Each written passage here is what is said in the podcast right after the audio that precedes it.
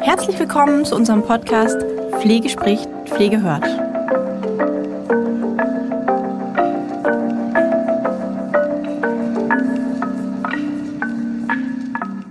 Hallo und herzlich willkommen zu unserer heutigen Podcast-Folge von Pflege spricht, Pflege hört.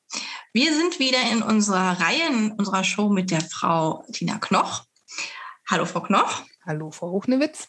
Ich freue mich, dass Sie wieder da sind heute und Sie haben auch heute noch jemand mitgebracht. Ja, genau, da freue ich mich besonders drüber. Ja, ich mich auch. Wir sind ja heute wieder in unserer Reihe How to Care, ähm, Folge 4. Wir haben schon ähm, in der dritten Folge ein bisschen ja, an, angepriesen, angeteasert, was wir ähm, heute noch besprechen. Und zwar wollen wir heute in die Lernortkooperation noch mal reingehen. Und zwar haben wir deswegen heute auch Besuch, und zwar von der Frau Johanna Spieß. Hallo, Frau Spieß. Ja, hallo, Frau Ruchnewitz. Hallo, Tina. Hallo, Johanna. Ja, vielleicht mögen Sie einmal sich ein bisschen vorstellen für unsere Hörer, die ja jetzt die letzten Folgen vielleicht mit der Frau Knoch auch noch nicht gehört haben, dass wir einmal ja hören, woher Sie kommen und was Sie machen und warum Sie heute sozusagen mit dabei sind. Ja, sehr gerne.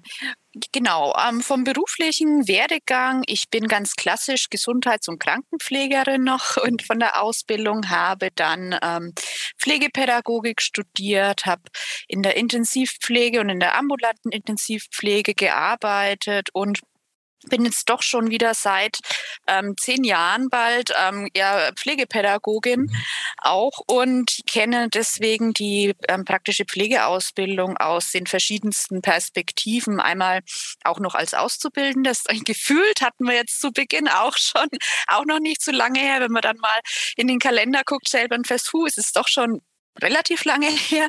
Genau, mhm. dann aber auch als Lehrkraft eben ich bin auch Leitung im Praxisreferat jahrelang gewesen, habe die generalistische Ausbildung eben auch aus ähm, der Praxis heraus mit auf den Weg gebracht in großen Bildungsinstituten mhm. und auch schon Jahre in der Fort- und Weiterbildung von Praxisanleitern tätig. Jetzt ab Herbst ähm, nehme ich das erste Mal einen Lehrauftrag im Pflegepädagogikstudium an und die Frau Knoch kenne ich eben schon seit dem, meinem eigenen Pädagogikstudium Studium aus dem QUISAP-Modellprojekt und seitdem bin ich dann auch Mitglied im Institut für gerontologische Forschung und mit der Frau Knoch dann schon in unzähligen Projekten und ihr jetzt dann auch in die Quesab GmbH gefolgt. Und so wurde mhm. ich dann auch auf Ihren Podcast und auf Sie, Frau Ruchnewitz, aufmerksam und freue mich, da heute dabei sein zu dürfen. Ja, toll. Ich freue mich auch. Ja gut, dann sind Sie ja einen ähnlichen Weg gegangen, quasi auch wie ich. Sie haben auch noch auf Diplom studiert, nehme ich an. Nee, ich tatsächlich, äh, ich bin Bachelor schon. Ah, okay, ja, gut. Ja, das genau, ein kleines bisschen genau. danach. Okay. Ja, genau. Ja, ich höre ich hör einen, einen äh, Dialekt. Darf ich da mal nachfragen, wo das ist? Ist das Fränkisch? Ähm, richtig, genau. Ach, ich bin so gut. Ja, super, super. Ja, ich kann es leider nicht verleugnen. Wir waren zwar super. neun Jahre ähm, zugeschmeckte, so nach München, aber jetzt sind wir doch seit ein paar Jahren wieder zurück in die alte Heimat. Ja, schön. Ja, ich höre das, weil ich ähm, in, meinem Studium, in meinem Studium tatsächlich, ich habe in Mainz studiert und ich hatte eine, eine ah. Professorin aus, aus dem Franken, Fränkischen. Ach, schön. Ja. Und ja. Es, es, ist mir sehr, es ist mir sehr vertraut. Also naja, das, das ist ja schön. Das ist ja gut. total schön. Gute Assoziationen, genau. Absolut, absolut. Ja. Freue, freue ich mich. Ja, vielen Dank. Frau Knoch, mögen Sie sich auch noch mal vorstellen für die Hörer, die jetzt äh, einsteigen neu? Ja, sehr gerne. Äh, ich komme ganz aus dem Süden dazu, aus München. Das hört man nicht wirklich. Ich habe das Bayerische eigentlich abgelegt. Außer ich werde auf Bayerisch angesprochen, dann kann ich da auch wieder hineinfallen. Ich warte äh, auf Antworten. genau. Ich bin äh, sowohl am Institut für Gerontologische Forschung als wissenschaftliche Mitarbeiterin äh, beschäftigt gewesen, jahrelang in Versorgungsforschungsprojekten und habe mich dann auf den Weg gemacht in die Berufsbildungsforschung äh, über verschiedene Projekte, die wir hier akquiriert haben äh, und zuletzt einen großen Modellversuch äh, QUESAP, Qualitätsentwicklung und Sicherung in allen Pflegeausbildungen. Und aus dem heraus ist das QUESAP-Modell entstanden und hat sich munter weiterentwickelt, so dass ich jetzt Geschäftsführerin von zwei GmbHs bin, der Quesab GmbH, die sich in dem Bereich äh, Fort- und Weiterbildung von Praxisanleitungen, Consulting von Einrichtungen, die ihre Ausbildungsqualität auf Vordermann bringen wollen, sozusagen beschäftigen. Und wir bieten hier auch ein Zertifikat an, gute Ausbildung, gute Fachkräfte. Und der Quesab Software GmbH, die sich dem Thema Ausbildungsplanung, das wir ja auch im letzten Podcast besprochen haben, gewidmet hat und hier eben zwei digitale Tools entwickelt hat für die Schulen und für die Praxisstätten, um das Thema Ausbildungsplanung eben auch hier ressourcenschonend voranzutreiben. Ich komme nicht aus der Pflege. Ich bin von der Herkunft Diplompädagogin und äh, bin sozusagen die Bildungsexpertin und habe hier eben die Außensicht mit trotzdem noch ausreichend Stallgeruch sozusagen äh, durch die vielen verschiedenen Projekte kenne ich natürlich auch Pflegeeinrichtungen von innen und weiß, wo der Schuh da drückt. Ja, sehr schön. Super. Und wir hatten ja auch schon einiges an Zeit, um uns auseinanderzusetzen ähm, genau. gemeinsam und haben in unserem letzten Podcast ja auch über, den, über die Ausbildungsplanung schon gesprochen und ähm, auch ein kleines bisschen über die Lernortkooperation, haben auch gesagt, wo wir bestimmte Dinge finden. Und jetzt äh, finden wir sozusagen die Frau Spieß noch. und äh, die hilft uns dabei, oder den Hörern eigentlich, ähm, noch so ein bisschen die, die ganze Geschichte nochmal sozusagen aus einer weiteren Perspektive anzuschauen. Und das ist auch mit aus der Schulperspektive, weil wir haben ja im, im Ende haben wir gesagt, ja, das ist, umso besser es zusammenläuft, ähm, umso effektiver ist das Ganze, ja, und um zielführender ist das Ganze. Und zusammenlaufen muss es ja, wie wir schon festgestellt haben, an mehreren Enden. Ja, in der Schule und in den ähm, gesamten Kooperationseinrichtungen. Und da kommt jetzt die Frau Spieß mit ins Spiel die ja sozusagen die Perspektive aus der Schule mit reinbringen kann und uns vielleicht schon ein bisschen was dazu erzählen kann, wie denn da jetzt so aktuell gerade der Ist-Stand ist bezüglich des Zusammenlaufens. Ja, ja also ähm, ich ich finde jetzt gerade auch die, die Entwicklung einmal mit dem Pflegeberufe-Reformgesetz und auch ähm, aus pandemietechnischen Gründen, dass da einfach auch die Online-Lehre jetzt ähm, immer mehr oder notgedrungen ähm, ja en vogue war oder ist, wird deutlich, dass auch an der Schule, auch als Pädagoge, ähm, dieser Paradigmenwechsel in der Bildung einfach noch nicht gänzlich durchlaufen ist. Sprich, dass da auch viele noch so selbst gerade irgendwie in, in der Rollenfindung oder im Rollenwechsel sind. Ähm, das klingt jetzt ein bisschen weit hergeholt, aber ich komme gleich drauf, was das mit der Lernortkooperation zu tun hat. Denn ja. ähm, eine, eine Kooperation ähm, oder auch, dass ich ja, was ja auch Ziel jetzt ähm, von der Generalistik ist, äh, Verantwortung abzugeben an die Praxis, setzt einfach auch voraus, dass ich auch bereit bin, Verantwortung wirklich abzugeben. Es hat was mit Macht zu tun, mit Machtstrukturen. Und ähm, ja, da erlebe ich auch einfach, ja, das, das ist recht unterschiedlich. Ich möchte es gar nicht unbedingt an den, an den Generationen festmachen. Ich, ähm, es hat nichts mit dem Alter zu tun, meines Erachtens. Es kommen ja auch ähm, im Lehrerkollegium Quereinsteiger, die eigentlich aus dem Management kommen, es gar nicht unbedingt Pädagogik studiert haben, sich dann auch noch nicht so intensiv irgendwie mit, mit ihrem wirklichen Bildungsauftrag Auftrag auseinandergesetzt haben jetzt jemand, der eben Pädagogik studiert hat. Und ähm, das erschwert diesen Prozess, muss ich sagen, macht ihn aber auch spannend. Und ähm, ja, man muss tatsächlich eben gucken, dass es, dass es müssen sich beide Richtungen aufeinander zu bewegen und man muss sich eben auch noch finden, ja. Mhm. Ist, ja. Und gerade wir haben ja jetzt auch schon so unseren Stallgeruch offenbart. Ähm, wenn man dann sich auch noch im, in Süddeutschland, im, im Bayerischen befindet, da hat man doch auch, was Bildung betrifft, manchmal recht ja. tradierte Vorstellungen. Ja, das, das, äh, ja genau. Ähm, da schmeißt mhm. dann äh, auch unter Umständen, nicht unter Umständen, sondern tatsächlich der Gesetzgeber auch noch den einen oder anderen Stein in den Weg, wie zum Beispiel unsere Praxisanleiter dürfen ja auch keine Noten vergeben. Ja, es ist mhm. nach wie mhm. vor ähm, der Schule vorbehalten. Also das spricht ja schon Bände ja, also das ist ja, das ist auch interessant. Das heißt, wenn die, wenn die ähm, Auszubildenden dann äh, quasi nach ihren Jahres, äh, ja, nach ihrem Jahr ähm, da ihre Beurteilung bekommen, dann bekommen ja. die Praxisanleiter keine Noten. Nein, genau. Das ist ja interessant. Ja. Okay. Und wie, wie, wie wird das gemanagt? Also einfach mal rein aus Interesse, ist ja vielleicht ganz interessant zu hören. Ja, also ähm, das ist, das wird, es läuft dann so, dass die ähm, Praxisanleiter dann dann ihre Beurteilungsbögen dann einfach mit einer mündlichen Bemerkung oder manche Schulen haben dann auch noch Kreuzelschema brav ausfüllen und die Schule muss dann eine Note vergeben. Oh. Ja, also genau. Okay. Das ist dann eigentlich klassisch läuft es ab. Also wenn es jetzt eindeutig ist, es sind dann auch am Notenschema meistens angelegt diese Beurteilungsgeschichten, dann mhm. ist es klar. Im Zweifel ähm, ja muss man dann noch mal Rücksprache halten halten und hoffen, man, man, man trifft den Praxisanleiter dann auch an oder bekommt ihn ans Telefon. Denn das ist einfach auch ja tatsächlich dann spannend. Was will einem der Autor damit sagen? Und ähm, ja, ja, ja, also ja, ja, ja. aber witzig. Und, mhm. gerade wenn man gerade wenn man so eine schriftliche Beurteilung nicht selber gesch geschrieben hat, ich meine, gut, man kann als Pädagoge weiß man ja jetzt ungefähr, ja, schon sollte man wissen, wie das läuft, aber es ist ja doch was ganz anderes, als dann daraus etwas zu machen von jemand aus einer anderen Feder, ne? Mhm, mhm, sozusagen. Ja, auf jeden Fall, klar. Ein ganz anderer ja. Okay, ja. das ist äh, das ist interessant. Das ist ja auch bei mir jetzt auch neu, dass das äh, so. Ich glaube, es gibt kein anderes Bundesland, wo das auch so ist. Meines Die Wissens auch nicht. Nee, nee meines Wissens auch nicht. Ich denke, das hat tatsächlich was mit diesem Machtanspruch zu tun oder mit diesem tradierten ähm, Verständnis von Gesamtverantwortung. Mhm. Also mhm. Gesamtverantwortung finde ich ist immer noch mal was anderes als äh, zuständig sein und der letztendliche ähm, ausschlaggebende Regler von etwas zu sein.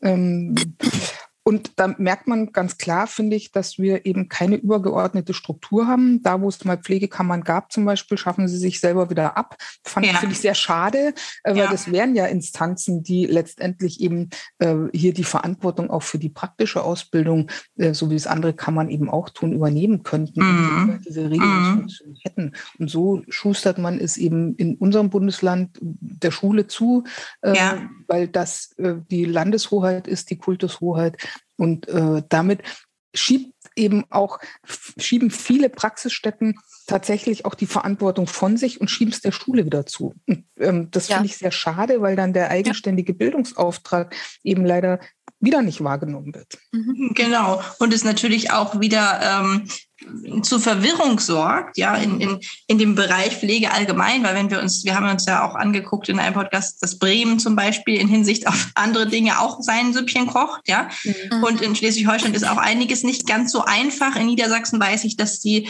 die Schule auch die, die Einsätze plant, ja, die mhm. Außeneinsätze plant sozusagen. Ähm, das sorgt in der, in der Weiterbildung der Praxisanleiter häufig tatsächlich für Verwirrung, weil man mhm. kann es eben nicht so unterrichten oder so weitergeben, geben, dass man sagt, okay, Leute, das ist jetzt so, sondern man muss sagen, okay, guckt bitte auch nochmal in eurem Bundesland, wo ihr jetzt ja. sitzt, wie das da alles abläuft. Ja, und ja. Ähm, das könnte man durchaus wesentlich vereinfachen. Ne? Das stimmt ganz genau. Also ja, aber gut, das ist ja, glaube ich, ähm, schon schon recht lange der Föderalismusbildung, Länderhoheit, ja, das aber das macht es nicht einfacher. Und dann auch jeder Regierungsbezirk hat dann auch nochmal seine Feinheiten, was dann auch die Prüfungszulassung angeht. Also es ist nicht wirklich einfach, beziehungsweise gibt es dann auch Verbünde, die dann eben, wie Sie sagen, ja, wir über, übernehmen die Phasenplanung, ähm, ja, übernimmt ja. die Schule oder die Kooperationspartnersuche und, und, und, beziehungsweise auch die Wahl der Beurteilungsbögen jetzt ganz konkret, ja. Also das mhm. ist, ähm, wir stellen ja. dann natürlich auch unseren ähm, äh, Quesa-Beurteilungsbogen dann auch immer in den in den Fort- und Weiterbildungen vor. Letzten Endes ähm, haben die meisten Praxisanleiter gar nicht die freie Wahl, sondern die ähm, nehmen einfach die Beurteilungsbögen, die die Auszubildenden von der Schule für den Praxiseinsatz absurderweise mitbringen und ähm, müssen dann aber auch, ja, je nachdem, wie viele Kooperationen das sind, dann kommen noch die Gastschüler dazu,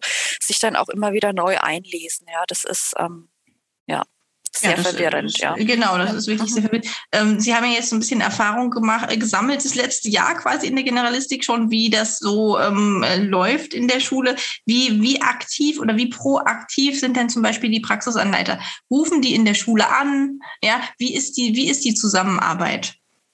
Mhm, mhm. Ja, es ist unterschiedlich, ja. Also in der in der letzten Kooperation, da hatten wir, also in den letzten, in dem äh, einen großen Bildungszentrum ein kleines Krankenhaus.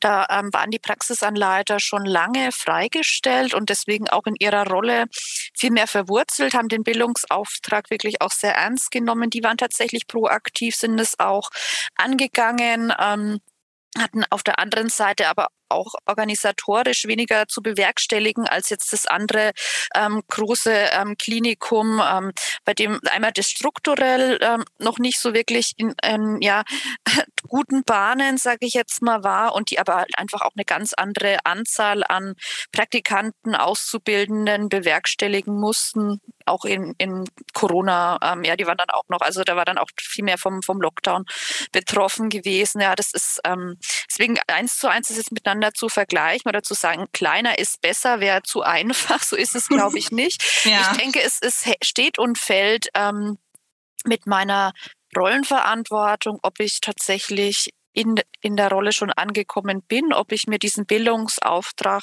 bewusst bin, den verinnerlicht habe, dann lebe ich den ganz automatisch und, und fordere dann auch Dinge proaktiv ein oder, oder suche den Austausch eben auch proaktiv. Auf der anderen Seite erlebe ich dann ähm, Praxisanleitungen, die jetzt noch nicht ähm, in ihrer Rolle angekommen sind als ähm, sehr fremdbestimmt. Ja, also sie warten ja. dann so, ja, was, was sagt denn meine, meine Leitung, was sagt die Schule? Ja, und ähm, ja, erwarten dann, dass man sie so zum, zum, zum Jagen oder trägt. Also es klingt jetzt so vorwurfsvoll, das will ich eigentlich gar nicht. Also es ist ja tatsächlich, also es ist noch keine Kooperation, sondern eher was, ja. oder nichts Dynamisches, sondern eher was ja. Einseitiges. Ja, mhm. ja. ja. Mhm. Ähm, das ist ja dann auch wieder, also ich kenne zum Beispiel auch eine Praxisanleitung, die hat ähm, den Auftrag gehabt, in einer ganz, ganz riesigen Einrichtung, such du uns mal die Kooperationspartner. Mhm. Ja, du, du kennst ja, du kennst dich ja irgendwie aus. Ja, ja. dann äh, sollte sie eben überall anrufen und es war aber alles noch relativ unklar und es kam auch ganz, ganz schwierig nur eine Kooperation zustande, logischerweise, ja. weil wenn die Einrichtungsleitung quasi nicht auch äh, mit im Boot ist, ja, das nee. ist ja das, was wir immer sagen, das funktioniert ja. einfach nicht. Nee, ne? Nee. Es funktioniert einfach nicht. Es muss ein, das ist ja auch das, was noch in Ihrem Buch immer wieder auch ganz gut rauskommt, es muss eben ja ein Team sein, in, auch zu dem Thema Ausbildungskonzept, ja, was wir am Anfang hatten. Es, es muss ein Team sein, was sich darüber Gedanken gemacht, macht, wie soll bei uns Ausbildung gestaltet werden. Ja, ja, und was wir auch immer sagen, Ausbildung ist dann auch ein Stück weit Chefsache, ja. Also es, es geht ja, es ist auch ein hierarchisches Problem, ja. Ja. Dass ich, ähm, ja, das, man wird auch anders wahrgenommen. Ja? Wenn ich dann an meiner Rolle als Praxisanleitung in der Stabstelle oder da vielleicht dann auch noch auf, ähm, äh, ja, ähm, hierarchisch äh, noch als, als Pflegekraft, da, da gehe ich, das ist einfach auch nicht ja, so, so funktioniert es einfach nicht. Ja, also da, das ist, da machen ja Leitungsebenen untereinander aus, wollen wir eine Kooperation oder nicht, ja. Das ja. ist na, natürlich jemand da als Berater mit reinzuholen, das ist, das ist auf jeden Fall sinnhaft. Das möchte ich jetzt auch damit gar nicht kleinreden, ja. Aber dennoch ist ähm, ja Ausbildung, Ausbildungsverständnis, das, das steht und fällt einfach auch mit dem QM und muss auf allen hierarchischen Ebenen im Unternehmen gelebt werden, ja. Und ja, Tatsächlich. Das ist ein ganz wichtiger Punkt. Das ist ein ganz ja, wichtiger ja. Punkt, auf den ich auch nochmal so, da reite ich nochmal ein bisschen drauf rum, weil ähm, es einfach häufig noch nicht angekommen ist, auch mhm. bei den Leitungen. Das, da mache ich mir jetzt vielleicht auch keine Freunde mit, aber ich muss das einfach mal so sagen, weil ich es eben auch so erlebe. Ja, ähm, es ist einfach häufig noch nicht an, angekommen, dass nur weil es eben Praxisanleitung heißt, ja, nicht die gesamte Verantwortung für alles ähm, eben auf, de, auf deren Schultern liegt, weil es ja. ist ein, es ist wirklich ein Problem in den Einrichtungen. Wie soll denn ein neues Berufsverständnis oder ein neues Verständnis von Ausbildung entstehen, auch methodisch, ja, auch im ja. Hinblick auf das, was hinterher als Output dabei rauskommen soll, wenn äh, die, die Einrichtung nicht komplett durchdrungen wird, quasi mhm. davon, ja. Mhm. Das heißt, auch jeder Examinierte ist letztendlich ja mit im Boot und ist an der Ausbildung in irgendeiner Art und Weise beteiligt, weil ja eben die, ja. ja. weil die, die Ausbildung ja, ja. eben äh, nicht nur mit dem Praxisanleiter stattfindet und ja auch ganz, ganz viel einfach das Thema Haltung und Vorbild ausmacht. Mhm. mhm. Ja, und, und auch Image. Entschuldigung, jetzt, aber ja. ich wollte Sie nicht nee, unterbrechen. Gehen Sie weiter. Genau, also und es, es ist einfach kein Ding zwischen Praxisanleitung und Auszubildenden. Es, ist, es gehört genauso der, der Praktikant, der eine Woche schnuppert, mit in zum, ins Ausbildungsverständnis mit abgeholt und als, als wie auch die, die Buffdies, ja, oder die, die einjährige Helferausbildung, der Anerkennungslehrgang. Jeder trägt so dieses Ausbildungsverständnis und auch die Ausbildungsqualität der Einrichtung nach außen. Ja, mit seiner, mhm. mit seiner Zufriedenheit, wie er, wie er da angeleitet wird. Ähm, und äh, ja, es, was, ich, was, über was Frau Knoch und ich mich ja auch schon immer aufregen, ist einfach der, dass der Titel Praxisanleitung, der total verwirrend zum einen ist, weil es einmal eine ja. Position und die Tätigkeit in einem ist und weil es immer wieder auch die die, diese anspruchsvolle Tätigkeit, ja, ich sage auch immer gern Lehrer in der Praxis, da wehren sich dann viele, nein, wir sind keine Lehrer, wir sind auch noch Praktiker, aber ja, es ist mehr als komm mal eben mit, ich zeig dir mal, ja, und weil genau. es begrenzt die Tätigkeit eigentlich auf die eine Methode der klassischen Anleitung. Und Sie haben ja gerade gesagt, man, man hat ja den Anspruch, da berufspädagogisch ähm, zu agieren, dann Methodenrepertoire abzufeuern, auch mal neue Lern- und Lehr- und Lernmethoden auch anzuwenden, im Unternehmen zu etablieren. Es ist schade, dass man sich da in der Reform dann nicht auch einen anderen Titel überlegt ja, hat. Ja, ja, ja. da sind wir wieder dabei, auch noch bei dem, was wir vorhin gesagt genau. haben. Ich würde auch gerne noch mal aber zurückkommen, auch auf das, was Sie gerade angesprochen haben, diese Verantwortung der Leitung. Mhm. Wir erleben das ja, ja. auch immer wieder. Ja. Äh, mhm. ähm, just jetzt mit einem großen Kunden, mit, mit äh, mehreren Einrichtungen, den wir beraten, äh, dass die Leitungskräfte eben sagen, ach, jetzt haben wir eine zentrale Praxisanleitung oder eine Ausbildungskoordination und die sind jetzt zuständig. Wir müssen ja auch zum Beispiel die finanziellen Mittel gar nicht beantragen. Das, das machst du doch jetzt, oder? äh, und das ist definitiv äh, eine Einrichtungsleitungsaufgabe. Ja. Die Einrichtungsleitung muss die entsprechenden Zahlen ja bezogen auf ihre Einrichtung äh, bei beim, äh, bei der entsprechenden Stelle, zuständigen Stelle auf Landesebene melden. Das kann gar nicht übergeordnet äh, jemand machen. Da braucht sie die Unterstützung von ihrer Buchhaltung, die muss die Zahlen bereitstellen. ja. äh, und das ist nichts, was abdelegiert werden kann. Also diesen finanziellen Rahmen, von dem wir im letzten Podcast ja auch mhm. gesprochen haben, was für ein Luxus das ist, dass ja. wir diesen finanziellen Rahmen haben ja, für die Pflegeausbildung. Ähm, das ist mir vollkommen unverständlich, wie ich da nicht als Leitungskraft sagen kann, hurra, da gibt's Geld, zack, ja. da klemme ich mich hinter. Und das ja. ist kein besonders komplexes und kompliziertes Verfahren. Wenn man das einmal gemacht hat, ist es jedes Jahr sozusagen dasselbe. Da muss ich ja nur die Anzahl der Ausbildungsplätze anpassen. Mhm. mhm. Daraus wird der Topf berechnet, der Bedarf ja. sozusagen. Also sich hier nicht auf den Weg zu machen und zu sagen, äh, hurra, da tue ich alles dafür, damit die gesamte Branche sozusagen in meinem Bundesland, weil das ja auf Bundeslandebene ermittelt wird, äh, genug Geld zur Verfügung hat. Das schöpfen wir voll aus. Das ist mir vollkommen vollkommen unklar. Und das ist eben keine Praxisanleitungsaufgabe. Außer ich bevollmächtige meine Praxisanleitung dazu, stelle sie entsprechend frei, schaffe ein Stellenprofil, in dem dezidiert beschrieben wird, mhm. dass sie auch dafür zuständig ist. Und dann statte ich sie auch mit den entsprechenden Rechten sozusagen mhm. und Weisungsbefugnissen aus äh, und äh, mit dem Recht eben Auskunft zum Beispiel in der Buchhaltung einzuholen, dann ist es ein anderes Bild. Aber das ist nichts, was man nebenbei macht. Sagt, ah, Ausbildung, Richtig. alles, was Ausbildung ist, macht die Praxisanleitung. Mhm. Und ansonsten soll sie sehen, wie sie klarkommt. Richtig, genau. Gerade dieses alles, was alles, was Ausbildung ja. ist, macht die Praxisanleitung nebenbei. Ja, ja. So, und, und äh, wohlgemerkt, ja. ja. Und ja. das, das ist natürlich einfach da, ich, ich bin immer so ein bisschen der Verfechter, auch zu sagen, ja, Leute, das mit der Zeit und so, ja, ich verstehe euch, aber es gibt einfach auch, ja, das ja, ich finde es ein bisschen schwierig das ist für mich immer so ein bisschen heißes Eisen, weil ich komme ja auch selber aus der Pflege und ich weiß, dass es eben auch anders geht. Ja, ähm, aber diesbezüglich kann ich das voll verstehen, weil wenn ich dann zum Beispiel die Dame, die ich eben genannt habe, die dann eben auch diese ganzen Kooperationspartner suchen sollte,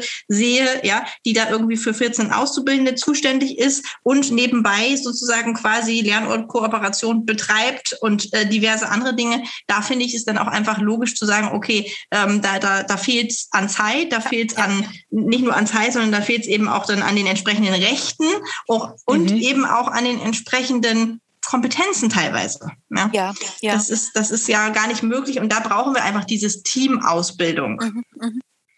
Auf jeden Fall. Und da braucht die Praxisanleitung auch ein Stück weit wirtschaftliches Know-how oder betriebswirtschaftliches Know-how. Ähm, man muss ja auch in der Lage sein, ähm, äh, das mit Zahlen sozusagen zu hinterlegen und zu sagen, ah, okay, wie viele Azubis habe ich denn? Wie viel Geld pro Monat bedeutet denn das? Das sind ja. Monatspauschalen, die ausbezahlt werden. Ähm, wie viel Anleitung, also tatsächlich, je nachdem, wie das Bundesland es vorgibt, ähm, was in diese zehn Prozent zählt, äh, muss ich davon bestreiten? Ähm, wie viel Fortbildungszeit, also was fallen A für Kosten an, die ich ja daraus auch bestreiten kann aus dem Budget? Äh, wie viel der Zeitaufwand? Ich bin drei Tage weg bei 24 Stunden. Äh, mhm. Da muss er auch irgendwie refinanzierbar sein. So, und dann muss ich anfangen zu rechnen. Und dann lohnt sich natürlich oft bei einem Auszubildenden noch nicht wirklich, aber bei drei Auszubildenden schaut es halt schon ganz anders aus. Mhm. Ja, ja, und ähm, mal ganz abgesehen davon, ne, dass ich ähm, dadurch implizit die Ausbildung oder die, die Ausbildungsarbeit abwerte. Und ich sage, ja, mach du das mal eben so nebenbei. Ja. Ähm, wollen wir jetzt an der Stelle noch gar nicht drüber sprechen, ist ja eigentlich so ein Thema für sich.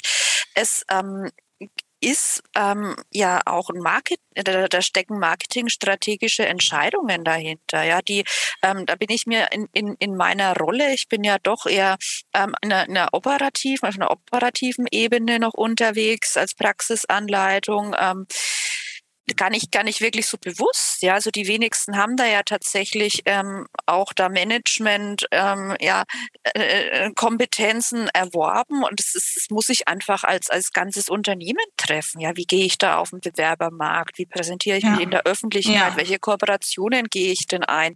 Es ist ja wirklich auch eine Chance der Mitarbeiter Akquirierung und Gewinnung, ja, das ist ähm, ganz wichtig, ja. Da Absolut. kommt ja auch der Ausbildungsverbund wieder ins mhm. ähm, Spiel. Wenn ich das ja. als Verbund ähm, mache und sozusagen wegkomme von dem, äh, ah, das ist mein Azubi, meiner, meine Einrichtung. ja. Natürlich bilden wir alle aus, wenn wir ausbilden, ja. mit dem Ziel, unseren eigenen Nachwuchs sozusagen zu äh, generieren. Aber mhm. das, mit der Generalistik kommt sozusagen noch das übergeordnete Ziel dazu, das in anderen Branchen ja auch ähm, Ziel der Ausbildung ist.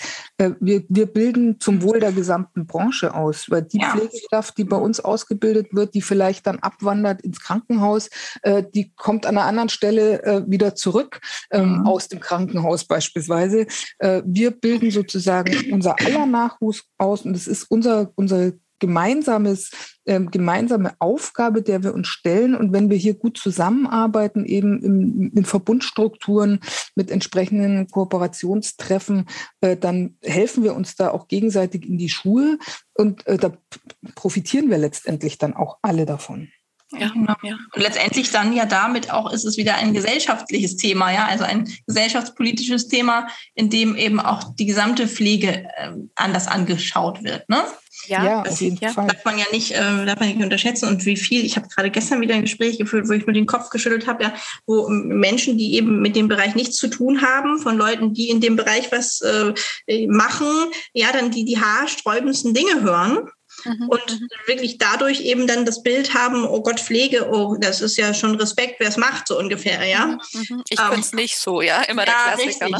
Der ja. Klassiker, der Klassiker. Ja. Und ja, ich habe gehört, die haben gar keine Zeit, ähm, äh, das alles so zu machen und es ist ja auch alles so unmenschlich und wenn ich das dann höre, ich muss mich dann immer sehr zusammenreißen, dann nicht in die Diskussion gehen mit dem, mit dem Bäcker oder mit dem, wer auch immer das, von wo es eben kommt, ja. Ähm, weil, weil das ist nämlich genau das, was man eigentlich aus dem Beruf heraus verändern muss. Auf ja. jeden Fall. Und es, es, hat viel auch mit dem Reden darüber zu tun. Jetzt, ja. äh, ich kenne keinen Beruf, der nicht unter Zeitdruck ähm, arbeitet. Also egal, ja. ob ich in einem Bürojob bin oder in der Bäckerei, äh, auch da habe ich schon gejobbt. Ähm, ja. man hat, es gibt keinen Beruf, wo man sich so richtig wirklich langweilt, würde ich jetzt mal sagen. Ähm, und äh, dass, dass das sozusagen in der Pflege so vorangetragen wird, immer schon so ja. per se, ja. hat man in der ja. Pflege keine Zeit. Wenn man aber mal nachfragt, dann hört man auch von Pflegekräften, die irgendwie sagen, na ja, wenn ich mich aber gut organisiere, dann finde ich in meinem Tagesablauf durchaus Zeiten, die ich äh, mich auch mit Ausbildung intensiv beschäftigen kann. Also das hat häufig auch was mit Organisationstalent zu tun, nicht nur der einzelnen Person, sondern eben auch wieder des gesamten Unternehmens. Und da ist die Führungs- und Leitungsebene gefragt äh, wie kann ich meinen Laden so organisieren und wie kann ich auch meine Mitarbeiter so motivieren, was an welchen Stellschrauben kann ich drehen, damit dieses Zeitproblem, dieser Zeitdruck, der ja manchmal auch echt künstlich entsteht, mhm. durch, äh, ich melde mich jetzt krank, damit die mal sehen, was sie an mir haben und so weiter, das kennen wir ja auch alle, diese Geschichten, damit diese Zeitressourcen, die man hat, optimal genutzt werden können. Ja, genau. Mit Strukturen einfach auch geschaffen werden, in denen die Dinge möglich sind, die möglich sein müssen. Und da haben wir jetzt wieder die Leitung. Ja, das ist, ich meine, eigentlich ist es heute kein Leitungspodcast, sondern How to Care. Mhm. Aber letztendlich haben wir hier so ein paar Appelle mit drin. Ja, also mhm. das, da kommen wir auch gar nicht um, umhin, ähm, diese, die irgendwie mit reinzunehmen, weil es tatsächlich ja von oben äh, quasi transparent, klar und strukturiert sein muss um ja. überhaupt das möglich zu machen. Genau, und es ist eben nicht nur How to Care, sondern wir sagen auch gerne Move to Care. Ähm, wenn man sich nicht bewegt, nur Taten schaffen Ergebnisse. So einfach ist ja. es an manchen ja. Stellen. Ja, ja, das ist ein super, das ist, ja, das müssen wir, müssen wir mit aufnehmen. Das ist unser Schlussplädoyer nachher, Frau Knoch. Move to Care. Ja, und ja. Ähm, ich denke, es ist, es schwingt da auch eine Riesenmöglichkeit mit, einfach mit ähm, zufriedenen Auszubildenden, die da auch wirklich ähm, die, auch die praktische oder gerade die praktische Ausbildung, die ja bekanntlicherweise die ähm, Auszubildenden sozialisiert, nicht die Schule. Ich möchte ja kein ähm, Schüler werden. Ja, das war ich ja schon jahrelang. Ich möchte jetzt ja Pflegefachkraft werden in der Praxis. Da orientiere ich mich an der Praxis. Und erst heute Morgen habe ich einen Artikel gelesen, da ging es um die Abbrecherquote, die wäre wohl rückläufig, erfreulicherweise mit der Generalistik. Und ähm, im Artikel wurde ähm, diese positive Entwicklung an den ähm, Chancen mit einer generalistischen Ausbildung festgemacht. Ich ähm, habe mir dann aber gedacht, nee Mensch, liebe Autoren, hakt doch ja. noch mal nach. Es hat sich ja auch wirklich was an der, an der praktischen Ausbildung auch jetzt schon nach der kurzen Zeit verändert, allein schon durch diese 10 Prozent ähm, Anleitungsverpflichtung und dass ich mir mal gezielt Gedanken mache, einen praktischen Ausbildungsplan erstellen, Curriculum in der Praxis und ähm, ich denke, da, da schwingt einfach auch Zufriedenheit mit, ja. Und das ja. haben ja andere Branchen schon längst erkannt, dass eben Nachwuchssicherung, Nachwuchsgenerierung ganz, ganz wichtig ist für die Zukunft. Und ähm, das dann auch zu nutzen. Ja, da, dazu müsste man sich eben auch bewegen, ja, wenn wir wieder beim Move to Care. Ja, wir, ja, haben, genau. wir haben ja ein Wahnsinnspotenzial. Wir haben jetzt im letzten Jahr zwar gesehen, dass einerseits ähm, gestandene Pflegekräfte vor allen Dingen auch in den Krankenhäusern äh, aussteigen aus dem Beruf, weil die Belastung zu groß wird. Und wir haben aber andererseits Pflegeschulen, die äh, gar nicht alle Bewerberinnen und Bewerber nehmen können, ähm, weil wir einen mhm. großen Run auf diese Berufsausbildung haben, ja. die teilweise neue Klassen aufbauen äh, das ist unglaublich. Trotz Corona äh, ist ja. der Beruf offensichtlich doch so attraktiv, dass den viele äh, lernen möchten. Und dieses Potenzial, das da da ist, brach liegen zu lassen oder dann eben dadurch, dass man sich nicht äh, mit, mit Qualitätsentwicklung der Ausbildung befasst, äh, die Leute zu demotivieren, sodass sie dann letztlich vielleicht die Ausbildung auch abbrechen. Das ist unglaublich schade.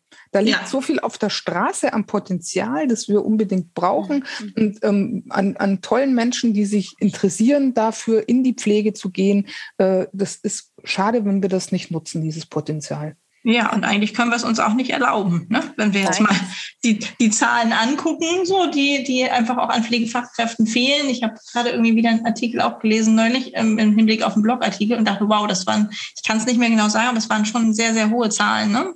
Hm, ja. Ähm, wo einfach die, die. Es geht in die ja. Hunderttausenden. Also genau. Auf jeden Fall sind sechsstellige Zahlen und ja. steigen an. Ähm, mhm. Klar, äh, man, das wird man sehen, also jetzt mal soziologisch betrachtet, äh, wie sich das entwickeln wird. Wir, es werden ja nicht alle, die alt werden, auch zwingend pflegebedürftig. Also so, so ein bisschen dieses Horrorszenario, um Gottes genau. Willen, geburtenstarken Jahrgänge ja. äh, treten ins Alter ein und dann wird es ganz schrecklich. Ähm, jeder, jede Kohorte sozusagen wird anders alt als die vorherige. Ja. Wir haben ja gleichzeitig auch ähm, eine Entwicklung, ein, eine positive Entwicklung bei der, bei der Lebensgesundheit, so nenne ich das jetzt mal.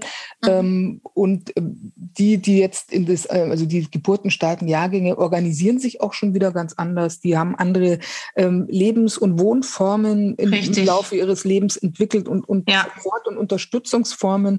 Also das kann man gar nicht so rechnerisch sozusagen nur an den Zahlen festmachen und sagen, oh Gott, es werden so viele, deswegen wird es ganz schrecklich. Ja, und tatsächlich auch der andere Pflegebedürftigkeitsbegriff ähm, ist auch verinnerlicht. Ne? Also das ist auch was, dass ich jetzt nicht mehr, oh, jetzt bin ich Pflegefall, jetzt ist es soweit, ja. Jetzt bin ich bettlägerig, ja, sondern dass ich da wirklich gucke, wie schaffe ich es bis zuletzt auch aktiv zu bleiben. Das, das wird eigentlich immer in, zunehmend interessanter. Ja. ja. Dass tatsächlich auch ähm, die Klienten dann auch entscheiden, ach nee, das Heim, da, das kann ich mir nicht vorstellen, da ist mir die Internetverbindung jetzt zu schlecht, ja. Das ja, genau. Genau, genau. habe ich jetzt erst gehört, ja, oder gelesen, ich weiß gar nicht mehr genau. Ne? Das fand ich eine tolle Entwicklung, ja.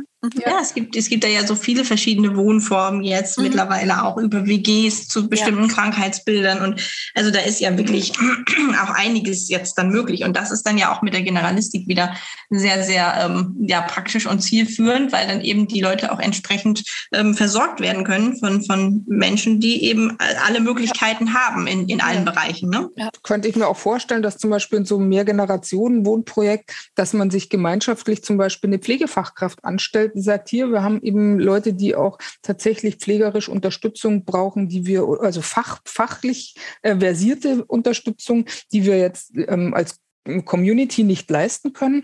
Aber ähm, jeder von uns braucht die. Vielleicht braucht es auch mal ähm, die, die äh, alleinerziehende Mutter mit dem Kleinkind, das krank ist, weil sie Arbeit in die Arbeit gehen muss. Also wie organisieren wir uns da ganz anders vielleicht? Mhm. Das fände ich zum Beispiel spannend. Wenn ich jetzt einen Pflegeberuf erlernen würde heutzutage, würde ich mir auch überlegen, ob es da nicht Entwicklungsmöglichkeiten gibt. Wie kann ich denn zum Beispiel auch außerhalb der Strukturen, der klassischen Pflegestrukturen, äh, mein, mein einen Beruf ähm, ausüben, was gibt es da noch für Potenzial und für Möglichkeiten? Ja. Und, und dafür ist der generalistische An ähm, Ausbildungsabschluss natürlich perfekt. Genau, wollte ich gerade sagen, auch das wächst damit ja letztendlich, ne?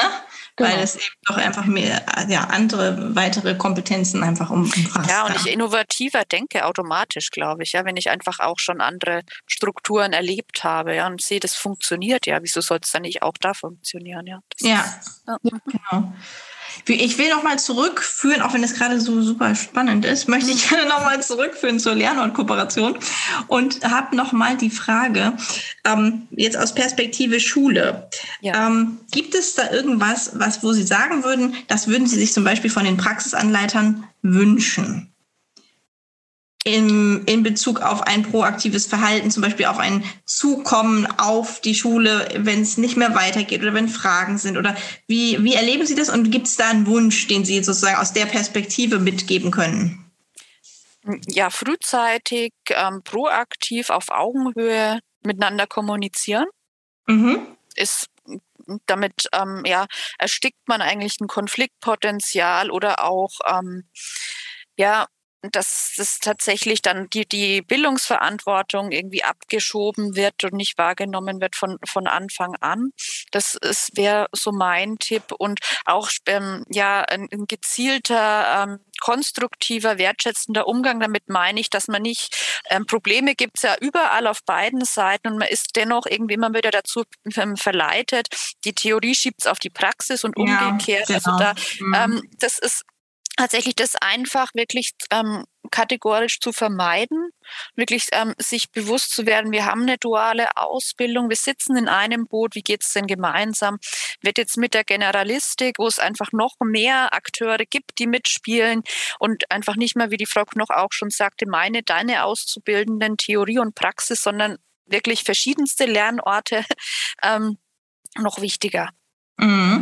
Das war ein guter Hinweis. Also ich fand das zum Beispiel persönlich auch immer hilfreich, als ich noch in der Schule unterrichtet habe, zu wissen, wer sind denn meine Ansprechpartner. Mhm. Ja, ja ähm, genau, es, gibt, es, gibt ja so, es gibt ja so Häuser, da, da weiß man einfach nicht, ja, da ist vielleicht auch Fluktuation und ach, der ist nicht mehr da und der ist krank und ja, wer ist denn jetzt zuständig für den Schüler oder den Auszubildenden? Ja, ja. Ähm, dass es da einfach auch eine klare Kommunikation zwischen den Einrichtungen gibt, ja. ähm, mit ganz klarem, ähm, ich bin immer, früher war ich jetzt überhaupt nicht kein Fan von irgendwelchen Flussdiagrammen. Mittlerweile ja. bin ich ein regelrechter ja. Flussdiagramm-Freak geworden. Ja, ja. Das, ist, das ist kann, da bin ich ganz bei Ihnen. Ich fand es auch schrecklich, irgendwie alles QM in der Ausbildung. Das ist sind Dinge, die braucht man eigentlich nicht, wenn man einen gesunden Menschenverstand hat, aber das stimmt nicht. Ja. Kann, kann unglaublich, kann unglaublich hilfreich sein, ja? zu wissen, wie bestimmte Prozesse ablaufen und dann auch zu wissen, wer eben Ansprechpartner ist und mit wem kann ich denn kommunizieren und wann denn auch am besten. Ja? Genau, genau. Das sind so und, ganz wichtige Sachen, finde ich. Ja, und eben auch eine Unterstützung, dass es dann ein Prozess wird. Ja, ja. Ähm, oftmals hängt, also es gibt ähm, tolle Ausbildungsbetriebe, aber da hängt einfach die, die Ausbildung an einer Person oder dass es funktioniert oder nicht, weil die da ähm, die Spinne im Netz ist oder Mittelsmann. Ja. In dem Fall dann fällt die krankheitsbedingt aus oder ist im Mutterschutz oder schmeißt doch irgendwann mal das Handtuch. Ähm, und dann genau. liegt irgendwie erstmal alles wieder brach. Aber dass es tatsächlich ja. so ein Ausbildungsstandard wird, dass es ein Prozess wird, dass ich weiß, es ist jetzt personenunabhängig, jetzt fest bei uns im QM integriert und läuft so und so und so ab. Ja, dazu braucht es halt nun mal diese leidigen Prozessdiagramme, aber ja. ähm, hat ja oder, oder einfach einen klaren Ablauf, einen klaren Ansprechpartner. Ja. Mhm. ja, und es ist ja immer wieder frappierend, also seit bald 20 Jahren beschäftige ich mich mit diesen Themen äh, und stelle immer wieder fest beim Thema Lernortkooperation äh, zum Beispiel, äh, dass eben äh, grundlegendste Dinge gar nicht klar sind. Ich weiß nicht, wer mein Ansprechpartner ist. Ich weiß nicht, wie ich den genau. erreiche. Ich habe keine ja. E-Mail-Adresse. Ähm, die Schule hat eben tagsüber, äh, hauptsächlich vormittags, aber dann auch wieder nicht Zeit, weil im Unterricht, was sind denn da die Sprechzeiten und so weiter? Also mhm. an, an rudimentären, ganz banalen Dingen scheitert es oft äh, ja. zu kommunizieren.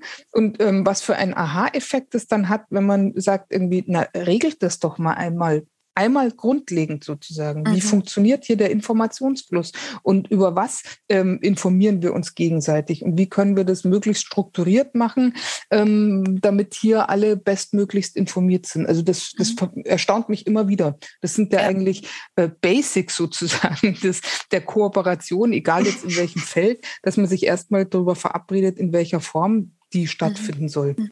Ja. Genau, und da, da wollte ich nochmal fragen, Sie haben ja die, in Ihrem Buch die Lernortkooperation als Kapitel quasi. Da sind ja, ja die, die Säulen der Lernortkooperation. Und wenn ich mich recht erinnere, also ist ja Kommunikation logischerweise eins davon. Ähm, können Sie zu den anderen nochmal was sagen? Also Sie wissen, was ich meine, glaube ich. Ja, ich weiß genau, was aus. Ich habe es vor mir. genau, Sehr die gut. Bausteine sozusagen. Was die Bausteine, genau, danke, das Wort fehlte äh, mir. Über was ja. mache ich mir sozusagen Kopf? Klar, über die Kommunikation, also bis hin zur Besprechungsmatrix. Ich könnte das ja auch in meine einrichtungsinterne Besprechungsmatrix integrieren, zum Beispiel das regelmäßige ähm, Kooperationspartner treffen. Ich könnte sowas ja auch mal ausrichten als Einrichtung mhm. beispielsweise. Dann sind wir schon beim Punkt gemeinsame Arbeitstreffen. Das wäre hier ein weiterer Baustein.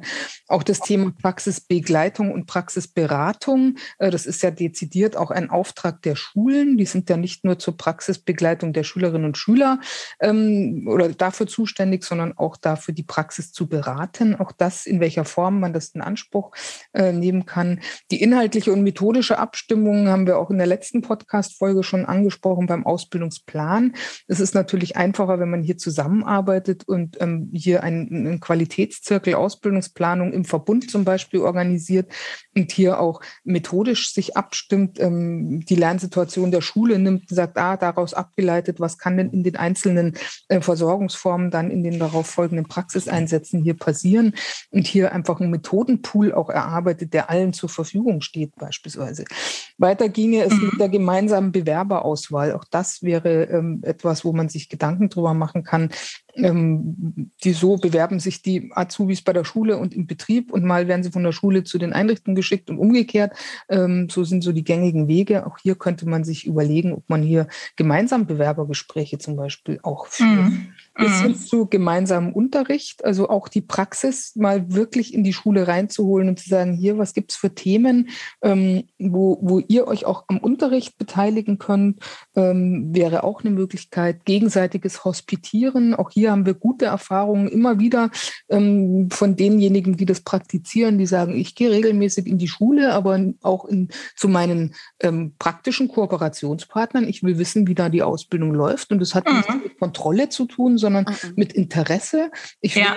vielleicht auch ein Scheibchen abschneiden und ich äh, möchte, ich lade die auch ganz proaktiv ein, zu uns zu kommen, damit wir hier gut zusammenarbeiten können.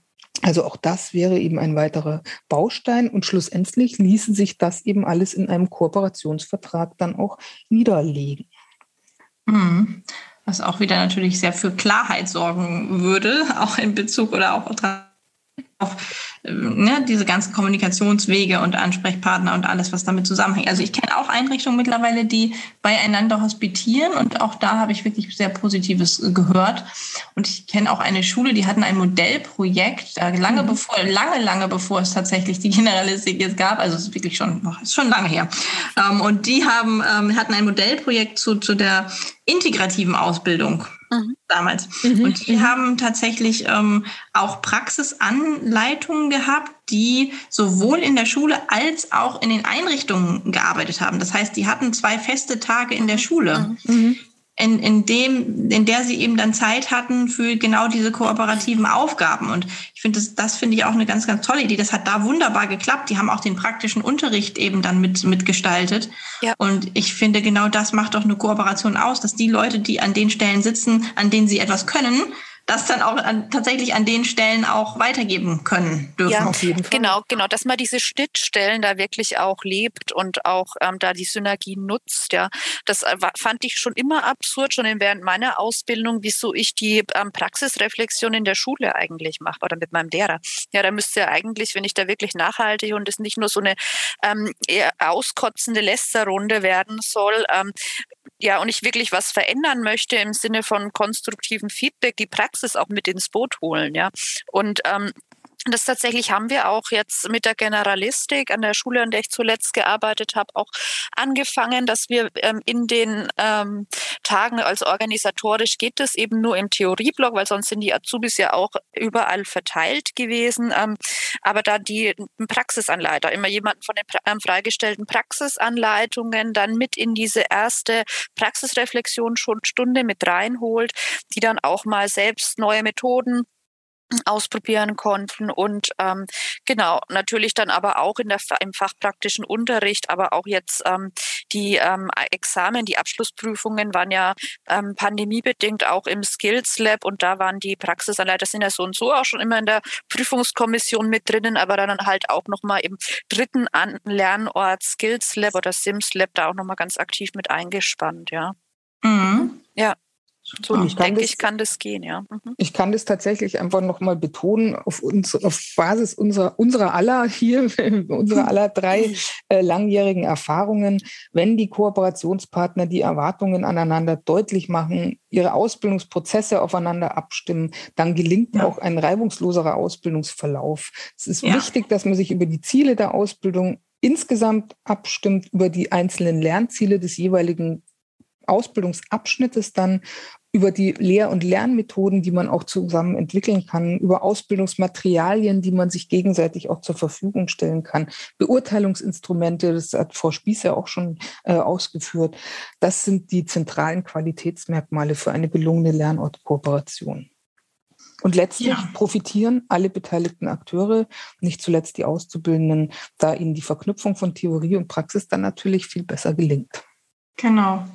Frau Knoch hat es einfach immer wieder drauf, das auf den Punkt zu bringen, wenn wir fertig sind. Das ist das unglaublich. Ja. Das ist immer so, das ist immer so intuitiv, kommt, kommt dann so ein, so ein Satz, so bam, gut, super, genau das ist Jahrzehntelanges so Training. Ja, absolut. Man merkt, die, die Pädagogen hier alle jahrzehntelanges Training von On Point. Genau. Sehr gut. Nein, super. Vielen, vielen Dank dafür. Frau Knopf, wir reden ja ähm, in unserem äh, letzten Podcast, den wir in unserer Reihe haben, also es wird nicht der letzte sein, das, da bin ich mir sicher, aber in unserem letzten in dieser Reihe nochmal über das Thema ähm, Bewertung. Mhm. Und ähm, nur noch eine, eigentlich will ich da gar kein neues Fass aufmachen, aber während ich Ihnen eben zugehört habe, habe ich gedacht, ja, stimmt. Ähm, das Thema Bewertung ist ja auch so ein kleines bisschen ein heißes Eisen. Ja, da können, können, werden wir wahrscheinlich beide zustimmen, so, weil Schule einfach ja auch ne, äh, speziell ist. Ähm, ich habe äh, schon häufiger also in meiner Rolle als Lehrer auch erlebt, ähm, dass das Thema Bewertung zu Problemen geführt hat im Hinblick darauf, ob ein Auszubildender weitermachen kann oder nicht, ähm, weil es schwierig war, die Bewertung der Praxis mit hineinzubeziehen, beziehungsweise weil häufig dann die Praxis sich nicht getraut hat, weil es ja doch irgendwie auch ein Kollege ist, den man da ja. häufig dann ja, ja. Ähm, enttäuscht und vielleicht gehen lassen muss ähm, und dann so die recht, rechtzeitige Bremse nicht gezogen hat. Mhm so habe ich mal ein, ein re tatsächlich relatives Horrorszenario erlebt mit einer Auszubildenden, die eigentlich schon hätte sofort gehen müssen, aber dann drei Jahre dann das mhm. durchgezogen hat, ähm, bis am Ende dann die Praxis gesagt, na ja, haben wir ja gleich gesagt. Es hat mhm. sich nur leider in der Bewertung nicht wieder gespiegelt und das arme Mädchen hat dann drei Ehrenrunden gedreht und das alles nicht geschafft. Ja, ja. ja. Das ist vergeudete Lebenszeit. Das ist vergeudete ja. Lebenszeit und natürlich auch, wenn es dann um gefährliche Wege geht und solche Geschichten, mhm. auch mhm. nicht so günstig für beide Seiten. Ne? Auf jeden Fall nicht. Ja, und auch da wird man seiner Ausbildungsverantwortung auch wieder nicht bewusst, äh, ja, nicht, nicht gerecht, ja, tatsächlich. Ne? Dass genau. ja, mhm, ich in einer anderen Rolle bin, ja, eben nicht der Kollege bin, sondern.